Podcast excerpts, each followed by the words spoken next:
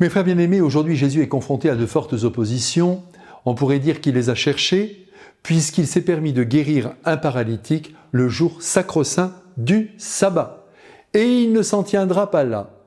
De toute son autorité divine, il agit pour le bien des personnes, quel que soit le jour de la semaine, samedi compris. Et c'est logique.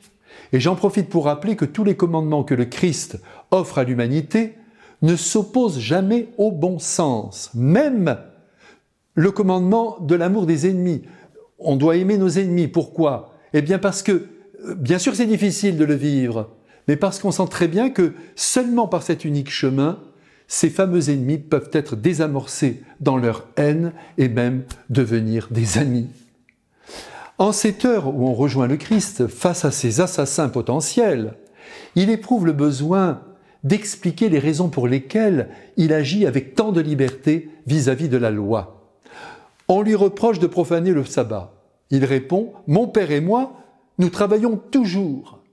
Et il est vrai que Dieu notre Père continue inlassablement d'enfanter le monde, de créer de nouvelles âmes, de maintenir la terre vivante, ne serait-ce qu'en faisant lever son soleil et faire tomber la pluie sur toute la planète.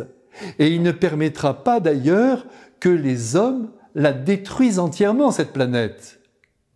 On reproche aussi au Christ de se prendre pour Dieu. Ah, mais ce n'est pas là une usurpation, puisque il est divin. En s'expliquant sur ce point, il va, hélas, compliquer les choses et s'aggraver, car maintenant il déclare ouvertement qu'il est le Fils de Dieu en personne, et que tout ce qu'il fait, c'est le Père du ciel qui lui dit de le faire. Et il ajoute, vous n'avez pas encore tout vu, ni tout entendu.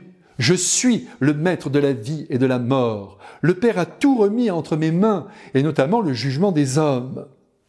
Aussi vous qui m'écoutez, Soyez heureux comme je le suis en ce moment. Nous allons tous être jugés par le Christ lui-même et c'est une chance pour nous.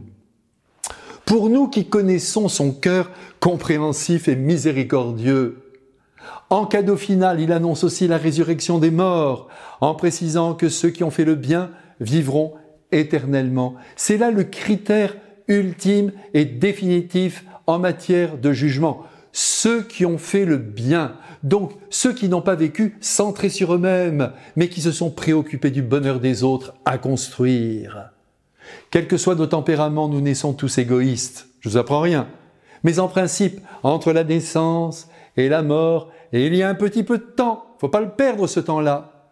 Car à l'heure du grand départ, quand nous abandonnerons à la terre tout ce qui est matériel, nous ne pourrons rien emporter d'autre parce que ce sera le dépouillement total que ce que nous aurons semé de beau et de grand autour de nous. Alors ne nous trompons pas de combat et essayons tous les jours, samedi compris, dimanche compris, de créer du bien autour de nous comme Dieu en crée continuellement. Je vous bénis, Père, Fils et Saint-Esprit. Amen.